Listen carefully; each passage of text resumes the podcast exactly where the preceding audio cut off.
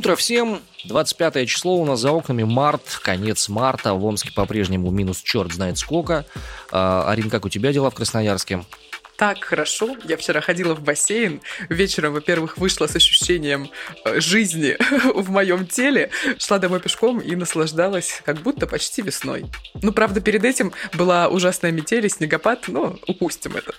Сегодня пятница, и мы решили пятничные выпуски делать чуть более развернутыми и посвящать их не столько актуальным событиям, которые произошли за ночь, сколько в общем и целом, в принципе, процессам, которые глобально накрывают нашу страну. И сегодня хочется поговорить об импортозамещении в самых разных сферах.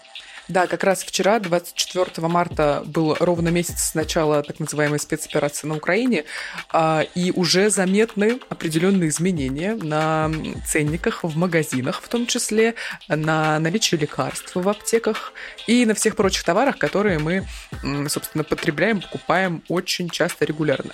А, нельзя объять необъятное. Сегодня мы сосредоточимся на трех ключевых темах. Продукты питания, детские продукты питания и медикаменты. Есть официальная статистика. А, Росстат провел исследование за неделю с 12 по 18 марта. Цены выросли потребительские в России на почти 2%. С начала марта рост оценили в 6%, а с начала года в 7,67%. Больше всего в цене подорожали, как вы думаете, что? Правильно, еда. Помидоры на 56% по стране. Я уже думала, ты скажешь правильно, яйца. Нет, бананы. И начали бы мы с главного. Не-не-не-не, бананы на 49%, капуста на 41%, сахар пресловутый на 37% подорожал. Дальше поменьше. Телевизоры на 30%, морковь 27%, пылесосы 27%, лук репчатый, ты прикинь, один лук на 21%. У меня дачный, я не замечаю. Класс. Тачки, легковые автомобили отечественные у нас на 20,7% подорожали, а легковые автомобили зарубежные на 23,7% соответственно. Слушай, ну если телевизоры, пылесосы, легковые автомобили отечественные или зарубежные мы все-таки не ходим, не покупаем каждую неделю, и в принципе с этим, наверное, можно жить, хотя и неприятно, все равно такой осадочек остается, то тот факт, что помидоры подорожали почти на 60%, это неприятный такой инцидент. Я почему сказала про яйца? Потому что э, статистика коммерсанта нам говорит о том, что, собственно, производители не стали ждать Пасхи, и яйца уже подорожали на 25%. И ожидается в ближайший месяц рост цен еще до 40%. Ты понимаешь, да? Вот у меня глаз уже задергался. Да, я это прекрасно понимаю, поэтому по, э, не знаю, генетической памяти какой-то у меня есть набор НЗ определенный по еде, и я его рассчитал так, что месяц можно как-то более-менее на нем семье продержаться, там будем дальше посмотреть. Может, еще парочку таких закуплю, кто знает. А что у тебя входит в этот набор? Ну, что входит у меня, то входит у меня. Еще я буду делиться всякими А что за секреты, Иван Притуляк, я не понимаю? Ну, вот так как-то. Да ладно, господи. Ай. Ты что, магнат омского бекона? Ах, если бы, ах, если бы. Нет, классический НЗ, который делается всегда, допустим, на каких-то выездах. Я же скаут бывший, и у нас всегда были в лагерях, э, когда мы выезжали куда-то, был НЗ, неприкосновенный запас, и в этом неприкосновенном запасе был всегда один и тот же примерно набор продуктов. Это определенный набор круп, определенный набор макаронов, определенный набор э, консервов сгущенки, э, приправы, которые необходимы жизненно важные какие какие-то, а, плюс э, всякие там сгущенки, тушенки и все остальное. Вот, как-то так. Это было компактно упаковано, запаяно, чтобы было минимально по весу, и в то же время было легко таскать, и в то же время можно было прокормить араву из 30 подростков. А, поскольку у меня подростков пока нету, все сплошь дети, ну, я думаю, что мне хватит. Мы начали с тобой уже обсуждать цены на конкретные продукты. И ты знаешь, э, вот я уже который раз ловлю себя на мысли, так было и в пандемию, и сейчас люди ломятся и скупают сахар. Я задаюсь вопросом, а почему именно сахар? Нет, а для чего? Зачем? У меня есть ответ на этот вопрос. Твои предположения. Нет, у меня есть ответ. Знаешь для чего? Для того, чтобы варить варенье из гречки. Варенье из гречки? Я вот думала, что из одуванчиков Конечно. самое такое. Нет, это же это вино из одуванчиков надо делать, это другое совершенно. Ну, варенье тоже есть из одуванчиков. Я знаю, да. Вот. По поводу сахара, тут вообще недавно интересная штука. У нас в области произошло расследование, специальная федеральная антимонопольная служба проверяла, что происходит, а куда сахар подевался с полок, а у нас реально в начале марта была такая история. Сахар просто смели вообще во всех крупных э, гипермаркетах и мелких магазинчиках. ФАС посмотрели и выяснили, что, оказывается, на некоторых складах сахар продолжал лежать, но на него как будто искусственным образом эти самые э, крупные сети взвинчивали спрос что у меня, честно говоря, в голове вообще не укладывается как-то так. Короче, гадать можно долго. Я поговорила с экспертом фудтеха Михаилом Давыдовым, спросила его о том, почему именно сахар. И он рассказал о э, нескольких причинах, не о двух и даже не о трех, почему именно сахар люди скупают. В общем, слушаем. Вопрос, на который, кажется, не я одна пытаюсь найти ответ. А то, что люди начали массово скупать сахар, и делают это ну, по сути, в любой кризисной ситуации это уже успело превратиться в мем. Но почему? Почему все-таки все массово скупают именно сахар? На мой взгляд, тут несколько причин. Э, первая причина все-таки сахар это продукт долгого хранения. Его можно запасти, из него можно приготовить там, варенье, самогон. Э, в принципе, сахар является консервантом. Второе, это человечество все больше и больше потребляет сахар, и сахар эффекта наркотика имеет. Чем больше ты его ешь, тем больше его хочется потреблять. Третье, я думаю, это позитивные эмоции, эндорфины, которые выдает сахар. Следовательно, надо людям хоть в чем-то найти радость э, в той жизни, которая сейчас есть. Четвертое, на мой личный субъективный взгляд, в России много людей по-настоящему, скажем, э, скромно живущих, почти нищих, и они не могут себе позволить покупать дорогие вещи, а, запастись какими-то дорогими вещами, а сахар еще пока могут. Поэтому они запасаются тем, что, что могут запасти. Пятое – это скорее близится период заготовок. Многие люди все-таки э, в регионах особенно делают заготовки в виде всяких варений и прочего. Ну, то есть обычно это происходит там в мае, в июне. Ну, вот, э, сейчас люди просто боятся бешеной инфляции, и поэтому делают заготовки сейчас. Ну и да, и, наверное, последний шестой пункт, почему люди покупают сахар, это, наверное, такое ну, некое стадное чувство. Все покупают, и мне тоже надо, я тоже запасусь. Ну что ж, эффект стадного чувства. Дело такое. Все пошли покупать телевизоры, и я пошел. Все пошли покупать сахар, и я тоже пошел. Ну вот у меня бабушка купила очень много, но потому что она варит варенье, тоже в каких-то невероятных количествах, и обычно она закупается позже, но вот в этом году из-за такого ажиотажа, из-за того, что по телевизору нагнетают, что сахар, значит, дорожает вообще исчезнет с полок, она купила сейчас в несколько заходов. Вообще я должен отметить, что в разных регионах ситуация с ценами абсолютно отличается. Зависит это от того, какие продукты эндемики, скажем, существуют в том или ином регионе. Допустим, здесь, в Омской области, в центре Сибири, э, повышение цен на, э, допустим, муку, на, допустим, яйца те же самые, на, допустим, хлебную продукцию практически минимальное. То есть от силы там 2, 2,5, 3, 4% за прошедший месяц, за март март, например. А вот если взять какой-нибудь, я извиняюсь, Таймыр или какой-нибудь Ямало-Ненецкий автономный округ, там почти в два раза выросли цены. И это отдельное противоестественное удовольствие. Ну, про Ямало-Ненецкий автономный округ мы чуть позже поговорим. А вот что касается того, как государство собирается с этим бороться, это, разумеется, у нас Э, система и надежды на импортозамещение. Идентичная история была в 2014 году, когда после истории на Донбассе на нас, на Россию тоже свалилось большое количество экономических санкций, и тогда в правительстве говорили о том, что, значит, поставлена задача на импортозамещение, и все будет хорошо. РБК пишет о том, что реального полноценного импортозамещения не произошло, и успехи можно отметить только в нескольких отраслях. Это вот, например, производство сыров. Хотя вот наш эксперт Михаил Давыдов, он говорит о том, что сыры мы как хотели, э, били себя в грудь, говорили, что начнем делать сыры, завод по закваске все еще недостроен. Но об этом чуть позже он нам подробнее расскажет. Короче, э, с 2014 года хотели-хотели устроить всю эту э, операцию по импортозамещению, все это как-то сошло э, на нет в итоге.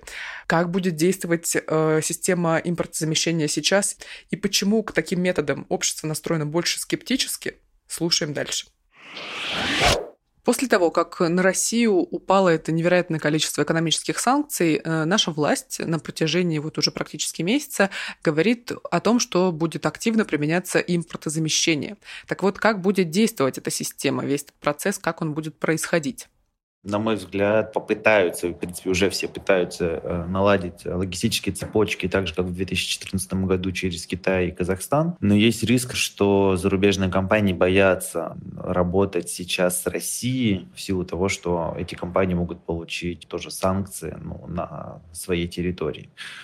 Э, я думаю о том, что будут использовать подставные фирмы, часть компаний, которые э, вышли э, переоформлять на российских различные ну, компании. Ну и в целом я вижу небольшие тренды уже несколько лет о том, чтобы все-таки научиться производить продукцию самим. Э, все-таки возрождаются там картофельные союзы, строится завод, например, в Угличе с заквасками. Но это уже несколько лет длится, и не факт, что это откроется, но как бы эта история будет. Я думаю, также импортозамещение будет неплохо работать с как раз это, скажем, вот это микро-микро самозанятых или там микро-микро бизнесом, о том, что советские шесть соток возвращаются, и я лично всем рекомендую засаживать э, корнеплодами, тыквами, делать любые другие заготовки, и часть вот этой продукции, я думаю, это, в принципе, можно назвать тоже импортозамещением, люди будут э, пытаться продать, обменять на какой-то товар, одежду, деньги, еще что-то такое. А почему к импортозамещению относятся скептически? Ну и оно на самом деле, как показывает практика, ну чаще всего не удается, потому что контраст э, с теми периодами, когда импорт отлажен хорошо, он действительно колоссальный на мой взгляд, у нас не совсем импортозамещение. У нас некая ширма импортозамещения. Вот если бы у нас было бы там, в законе прописано о том, что 99% ингредиентов э, всего состава это только российская то, что произведено или сделано в России, выращено в России, это было бы больше похоже на настоящее импортозамещение. Поэтому, так как это ну, некая такая очередная профанация, люди в это не очень верят и не очень понимают. Но если все-таки по пунктам, то мы сырьевая страна, и ключевые ингредиенты мы закупаем а, в валюте, Второе – это большинство оборудования, технологий не наши. Простраивать бизнес-процессы у нас не умеют так как это делают там японцы, немцы, да, даже американцы. Ну, правда, мы этого не умеем. У нас не получится сделать второй Макдональдс по такой же цене. Просто не получится. А большинство предпринимателей в нашей стране боятся смотреть в будущее, боятся долгосрочных проектов. У нас за последние 30 лет очень, да и не только 30 лет, в принципе, за всю историю страны много форс-мажоров, девальваций, инфляций, а, кризисов, когда люди теряют все и русский человек боится краха, остаться у разбитого корыта, поэтому его движет заработать здесь и сейчас, а не завтра или послезавтра. Поэтому мы закупаем семена картофеля, зерна, яиц.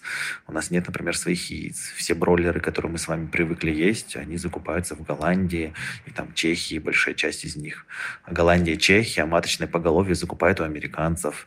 Вот эти длинные бизнес-процессы и цепочки, люди не верят в них, боятся выстраивать. Я думаю, что у нас в стране есть все-таки там нормальный семенной материал и там действительно там стопроцентный, 95-9% а, производство собственное, но это скорее малые, небольшие, локальные предприятия, фермеры, а, которые прокормят максимум те самые 2% элиты, вот, а их не хватит на индустриальные а, продукты, на индустриальную еду.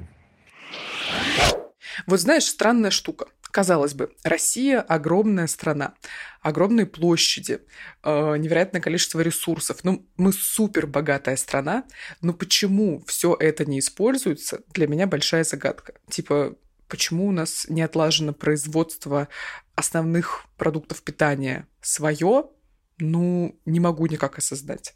Мне кажется, что ты немножко преувеличиваешь по поводу категории основные продукты питания. Я не знаю, у меня в планах завести козу. Я помню. Кур, Я помню. И у меня тут птицефабрика, знаешь, под боком сибирская. Там все нормально как бы. Нет, слушай, это история про фермерские хозяйства. То есть понятно, что э, по России в целом-то очень много фермеров. Кто-то а, в Ставрополье держит огромные виноградники, и там у него а, фруктов в достатке, и он еще вино давит. У кого-то огромные курятники, и там свое производство яиц и так далее. Но это не те масштабы, которыми можно кормить всю страну. Короче, я на самом деле придерживаюсь мнения, что, вероятнее всего, в условиях э, всех этих экономических санкций и при условии того, что в целом, если у нас много ресурсов, проблема-то основная в оборудовании. И поэтому мне кажется, что Россия сама очень навряд ли справится с кризисом с инфляцией и со всем прочим. Кстати, вот годовую инфляцию 16 марта, ну, почти 10 дней назад,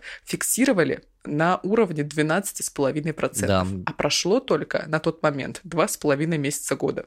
Ну, это годовая же будет в таком размере высчитываться. Сейчас пока там может еще что-то поменяется, соответственно. Нет, может быть, конечно, и поменяется, но факт того, что она уже составляет 12,5% годовая инфляция, он присутствует. И если ситуация улучшится как-то вдруг на рынке, не знаю, чудом каким-то, то ниже 12,5% инфляции уже не станет. Есть мнение, что Россия сама с кризисом не справится. Не получится, собственно, вот весь процесс импортозамещения провести без вреда для внутренней экономики и всего прочего. Почему? Я считаю, что Россия справится, но это будет долго, болезненно, мучительно, но все-таки справится. Крупный бизнес, руководство крупного бизнеса умеют распределять бюджеты, они умеют приносить результат, не умеют э, строить бизнес-процессы.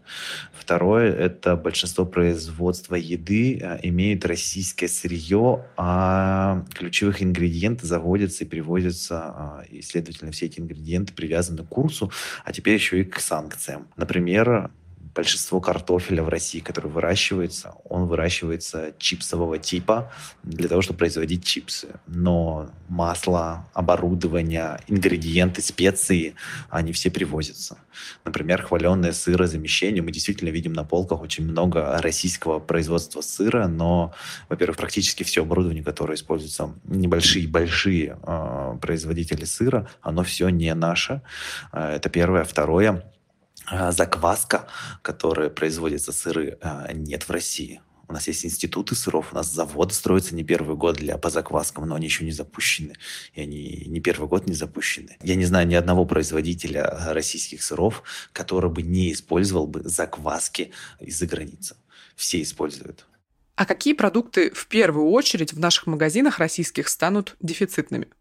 Вы уже видите дефицит товаров с длинным сроком жизни, такие как сахар, гречка, прокладки и так далее. Я думаю, что картофель, зерно на этот год есть и будут в достатке. И, возможно, нужно вспоминать и придумывать старые, новые рецепты, как, э, чтобы нам было зерном и картофелем вкусно. На самом деле хорошо, что это случается в феврале, в марте, потому что большинство уже семян, удобрений, технологий закуплено, а, и там уже идет подготовка к засевам в ряд территорий страны. Вот, поэтому ну, как бы этот год с точки зрения вот, там, зерна и там, картофеля точно все будет в порядке. Проблемы я ожидаю, конечно, с импортными товарами. Это то, что не производится, не растет в стране у нас. Например, оливковое масло, кокосовые различные продукты, к которым мы привыкли. Там итальянская паста, которую многие любят, уже едят настоящая, да, вот. Ну, также я ожидаю перебои с курицей, потому что, ну, как бы мы, как я уже говорил ранее, яйца а, сами не производим, мы их закупаем. А, я думаю, проблемы начнутся дальше со сложносоставными продуктами. А, я прогнозирую, что сейчас, завтра все будет примерно как раньше, за исключением инфляции. А, проблемы мы начнем видеть летом, то там, то здесь, ну, все более концентрировано. А в третьем-четвертом квартале, я думаю, что перебои с питанием в России будут. Возможно, введут талоны, либо еще какие-то меры, но как бы будем кормиться картофелем, зерном. А, например, у нас есть прекрасное молоко, но нет там а, закваски для того, чтобы приготовить сыра. У нас есть коровы, а, но у нас нет семенного материала, чтобы эти коровы воспроизводили сами себя. Мы даже сперму для того, чтобы воспроизводить коров, закупаем за границей. У нас нет своей спермы. У нас есть много картофеля, много зерна, но мы покупаем гибриды, которые приносят там, на 15, 20, 30 процентов больше урожая, но в следующем году нам опять нужно закупать эти гибриды. У нас нет семенных запасов, у нас нет нормальной своей индустрии семян. У нас нет курицы.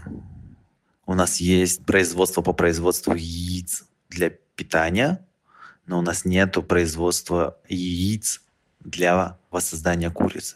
Ну, у нас просто технологий самой нету.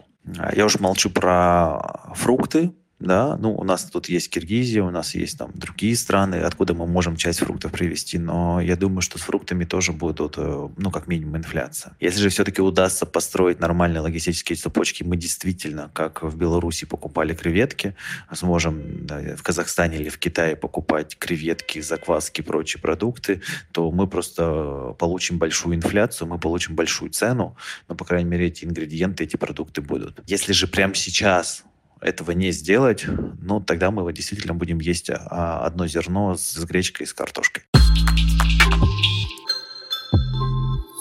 Ну что, готовимся стать вегетарианцами? Кем-кем? Вегетарианцем? Слушай, э, Арин, тебе ли не знать, что в переводе с языка коренного сибирского населения вегетарианец – это плохой охотник? Ну, Пусть будет ну, так. Типа того. А в сентябре, в сентябре обсудим эту тему повторно. Меня в этой всей ситуации больше всего беспокоит, скажем, я отец двоих детей, и оба эти ребенка, они э, дались мне, скажем, на нашей семье не так, чтобы уж совсем просто. Не буду вдаваться в подробности, но нужно было э, кормить специальной едой там и так далее и тому подобное. И сейчас э, в рамках этого нашего эфира тоже поисследовал, посмотрел, а что же происходит сейчас с детским питанием, что происходит сейчас с детскими продуктами, а, с всякими там типа памперсами, памперсами и всем остальным.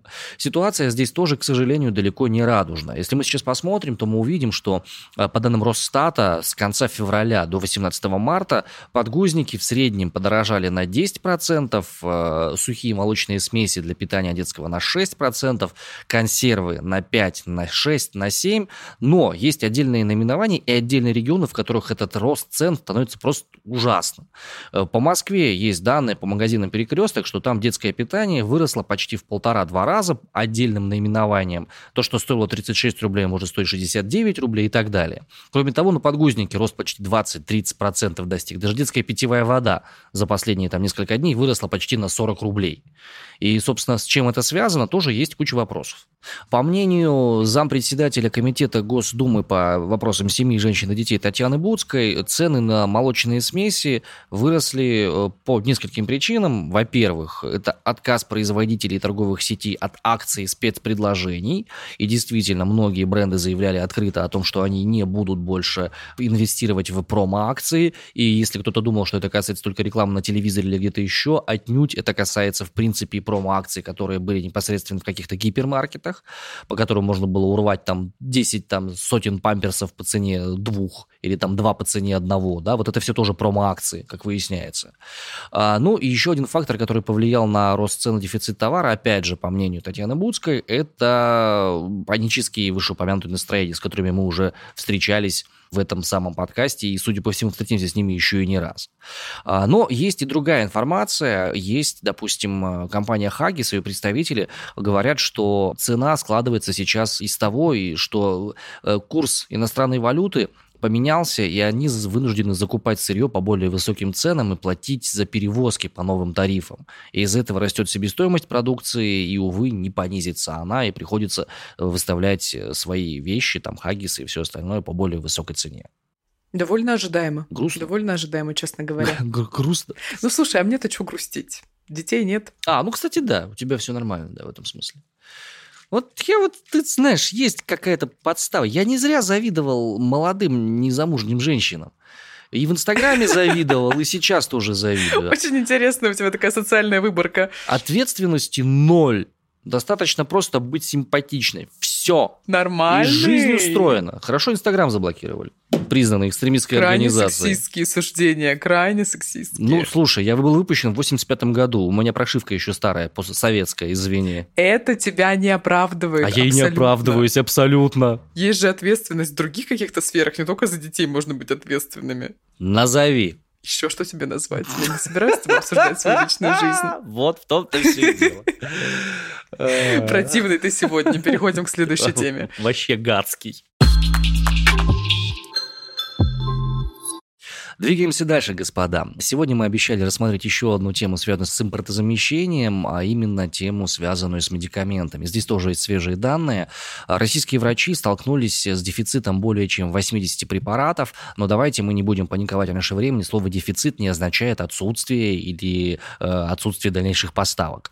Напомним, откуда взята информация. Э, значит, профессиональное сообщество врачей РФ провели большое исследование, опросили почти 3,5 тысячи врачей. Это исследование попало в руки ведомостям, и они опубликовали результаты этого исследования в открытом доступе. Какие лекарства оказались в дефиците? как говорят эти самые врачи .рф. Инсулин, некоторые его виды, лекарства для терапии сахарного диабета другого вида, препараты для щитовидной и паращитовидных желез, противовоспалительные препараты типа детского нурофена, противоэпилептические противосудорожные, некоторые наименования, э, два вида антидепрессантов один вид антипсихотиков, и э, казалось очень большая сложность с комбинированными оральными контрацептивами и препаратами для менопаузальной гормональной терапии. Всякие фемостомы, Стоны, Стражели, Девины и так далее, и так далее, и так далее. Утрожистан в том числе. Ты знаешь, мне кажется, страшный сон – это когда ты приходишь в аптеку и не можешь купить препарат, который тебе нужно вот кровь из носу принимать, не знаю, два раза в день и обязательно. Потому что если ну, ты не будешь принимать, будут определенные последствия на здоровье. Вот давай, чтобы сразу снять, так сказать, э, это ощущение, сразу призовем специалиста сюда в наш разговор, клинический фармаколог и врач-терапевт Лада Ступакова, которая долгое время работала в управлении одной из крупнейших региональных аптечных сетей. Она разбирается как бы в том, как и из чего и зачем делаются препараты фармакологические. Сейчас она расскажет вам о том, что делать, если внезапно препарата, который вы принимали долгое время, не оказалось в аптеке. А если а, вы столкнулись с тем, что лекарственный препарат, который вы длительно принимаете, под тем торговым наименованием отсутствует, и у вас дома, и в аптеке, в которую вы сходили, то дальше нужно сделать следующие шаги. Первое. А, найти в своем городе ресурс, который называется аптека-справка. Она есть у каждого населенного пункта, ну, по крайней мере, крупного. И посмотреть, внеся туда свой препарат, в каких аптеках ваш лекарственный препарат есть еще на остатках. Э, позвонить, попросить это лекарство отложить, съездить и забрать. Вторая ситуация, когда вы вводите в поисковик, а у вас никакого варианта нет. Так тоже может быть из-за временного отсутствия лекарства. Тогда вам нужно самостоятельно попробовать найти аналог по действующему веществу. Вы берете свое лекарство, свою коробочку или находите инструкцию к своему лекарственному препарату и выбираете действующее вещество. Там будет написано. Обычно это чуть мельче, э, чем ваше торговое наименование, торговое название вашего лекарства есть. Или в инструкции это прямо такой блок действующее вещество. Вы это действующее вещество записываете и опять-таки в поисковике спрашиваете синонимы или аналоги, и вам выходят другие названия, другие торговые наименования. То есть это, по сути, другие имена вашего же действующего вещества, которое вы принимали. А, и вот по этому действующему веществу вы находите другой синоним, то есть другой аналог, который по веществу и по эффекту будет соответствовать тому, что вы принимали. Дальше вам нужно обязательно сверить дозу, а, чтобы она соответствовала форму а, лекарственную, путь ведения. В идеале это все нужно и желательно согласовать своим лечащим врачом. Если такой возможности нет, с работником аптеки. Работник аптеки также имеет право проводить синонимическую замену, то есть в рамках действующего вещества. И теперь самый скользкий вопрос. А будет ли это средство под другим торговым наименованием давать точно такой же эффект, как то лекарство, к которому вы привыкли. У лекарственных препаратов у многих есть терапевтическая эквивалентность, но не у всех. Может случиться так, что именно в вашем организме то новое название, то действующее вещество под другим названием будет работать иначе. Это возможно, потому что мы живые люди, организм у нас особенный, живой. В этом случае может потребоваться коррекция дозы, изменения как в большую, так и в меньшую сторону. Поэтому надо это учитывать. Опять-таки, есть возможность, советуемся со своим врачом, а если нет, с работником аптеки, по возможному контролю. Что нам с вами надо понимать? Есть так называемый список жизненно необходимых и важнейших лекарственных препаратов. И фишка в том, что препараты, входящие в этот список, в любом варианте будут поставляться. Если не будет в этом списке иностранных э, вариантов, то в этом списке в обязательном порядке появляется так называемый замещающий его дженерик. Это обязательство, которое российское государство взяло на себя, и если этого препарата нет, то оно обязано компенсировать это э, посредством как раз вот этих самых заместителей дженериков так называемых. И вариантов по этому поводу у них, собственно, нет. Какие есть новости относительно позитивные? В Минпромторге сообщили, что сейчас в Российской Федерации запасы вот этих самых лекарств и сырья для них, что очень важно, хватит на срок как минимум до года. Кроме того, э, в Росздравнадзоре успокоили, что э, медизделия в Россию по-прежнему поставляют. Отказа от поставки этих грузов крупные компании не заявили. Есть, безусловно, информация о Байере и об Pfizer, но они приостановили инвестиции в Российскую Федерацию. Они приостановили новые клинические исследования и рекламные кампании в стране. Но поставку лекарств по этическим соображениям они продолжают. Что же сейчас происходит по-настоящему с э, сферой э, производства фармацевтических препаратов? Каким образом она функционирует? И э, будет ли возможность у нее компенсировать возможное простой? И почему какие-то лекарства вообще пропали на какое-то время из аптек? Об этом также мы поговорили со специалистом. Вновь на связи с нами Лада Ступакова, э, врач-терапевт, клинический фармаколог. Послушаем, что она по этому поводу нам рассказала. Начнем с самого простого вопроса. Насколько в настоящий момент Российская Федерация зависит от импортных лекарств, и можем ли мы, в принципе, подобной терминологией оперировать? Мы зависим, и мы можем. Лекарственные препараты – это продукт производства. А производство, если его нет, то его можно наладить. Но уже более широкий вопрос, как производство фармпрепаратов – это очень кропотливый, тонкий, долгий и высоко сложный технологический процесс. Э, для того, чтобы сделать лекарственные препараты, в этом производстве даже ручка, например, которой записываются данные о производстве, должна быть строго регламентирована. Есть такие стандарты надлежащей практики, которые требуют регламентацию каждой мелочи. И а, вот такое производство, которое позволит производить лекарственные препараты должного качества, это прямо очень сложно, круто. В сторону немножко вопрос. Какой, скажем, какой объем лекарств, вообще какие основные, не знаю, там, фабрики по производству лекарств существуют в нашей стране? Или там чем славится наша страна с точки зрения производства лекарств, а чего категорически нет? Вот если пройтись по фабрикам, то тут есть кардинальные различия. То есть вот если производят лекарства в любой стране, то все производители делятся на а, полный цикл и неполный. Вот производители полного цикла, что это значит? Компоненты берутся, из них синтезируется вещество, из этого вещества делают уже лекарства, которые доходят до потребителя. Вот это полный цикл. Вот таких заводов очень мало а, совсем мало, ну вот я бы назвала, допустим, Герофарм. Вот он есть. А производители, которые делают лекарства, но этот цикл не полный, то есть есть э, некая субстанция, которая поступает этому производителю, и потом из этого уже делается лекарственный препарат. Такие тоже есть, и таких производителей достаточно много. Это десятки, это не единицы даже э, заводов и фабрик. И среди них есть такие, за которые действительно стоит гордиться, и гордость есть. Например, э, завод Генерио, который производит лекарственные препараты для редких заболеваний в том числе и для орфанных, про которые сейчас говорят новые, что это группа риска. Действительно, эта группа риска – это не страх лишний, но они производят как раз вот для муковисцидоза, например, для пациентов, которые очень зависят от лекарственных препаратов и не могут без них жить, они производят такие вещества. У них высоко э, технологичные вещества. Это средства э, рекомбинантные всевозможные, это средства, которые требуют очень тонкого биосинтеза. Вот они э, это делают, они могут, и это у нас есть.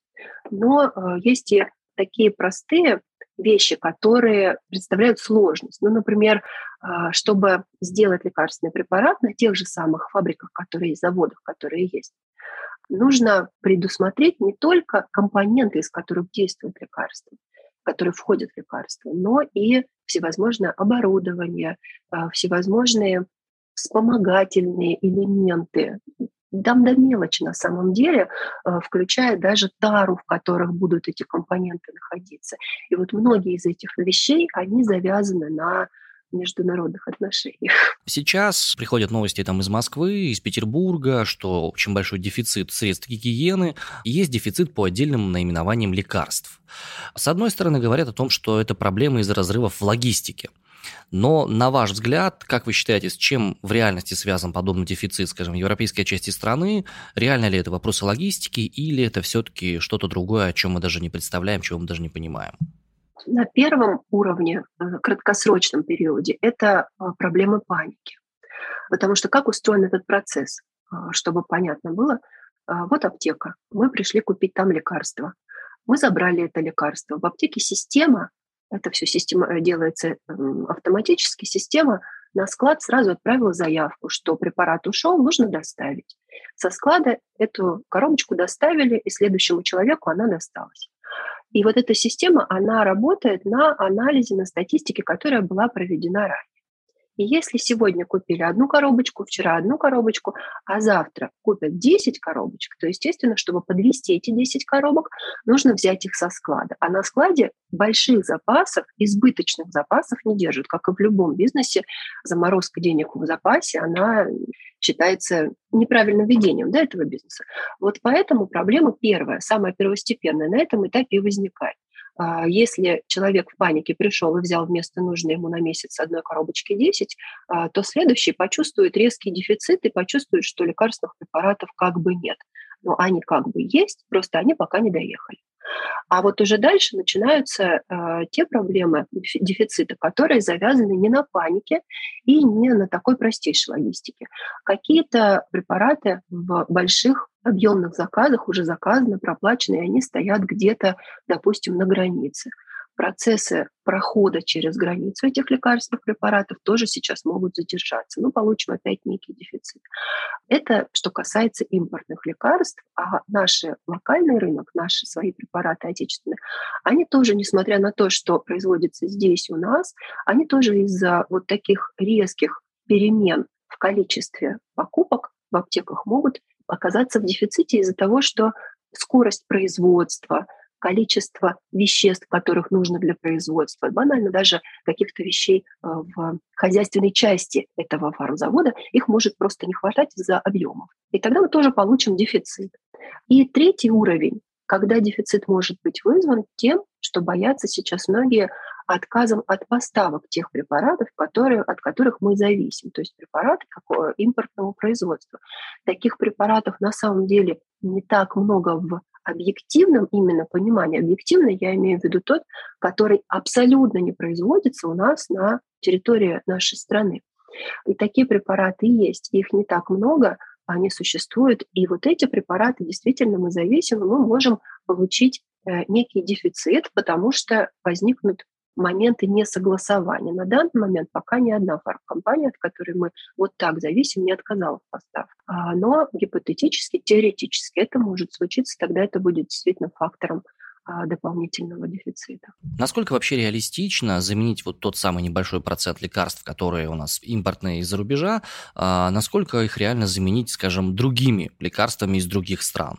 Сейчас речь идет о том, что вроде бы можно найти альтернативы в Индии, в Китае или наладить свое собственное наше индивидуальное производство. Возможно ли на 100% отказаться от зарубежного и все необходимые лекарства производить только у нас, либо же закупать их где-то там в Индии, в Китае, еще где-то, там, где мы раньше не смотрели? А, по большинству позиций а, можно сказать, что да. Когда я говорю большинство, я имею в виду математическое большинство упаковок, позиций и пациентов, которых в этих препаратах нуждаются.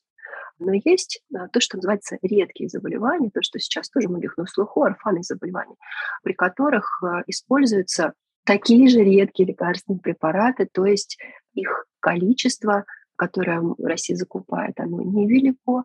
Если в количественном эквиваленте, ну давайте на примере, так будет понятно. Сейчас очень активно обсуждается а, пациент спинальной мышечной атрофии, их по ну, вот той статистике, которая официально, 3-5 тысяч.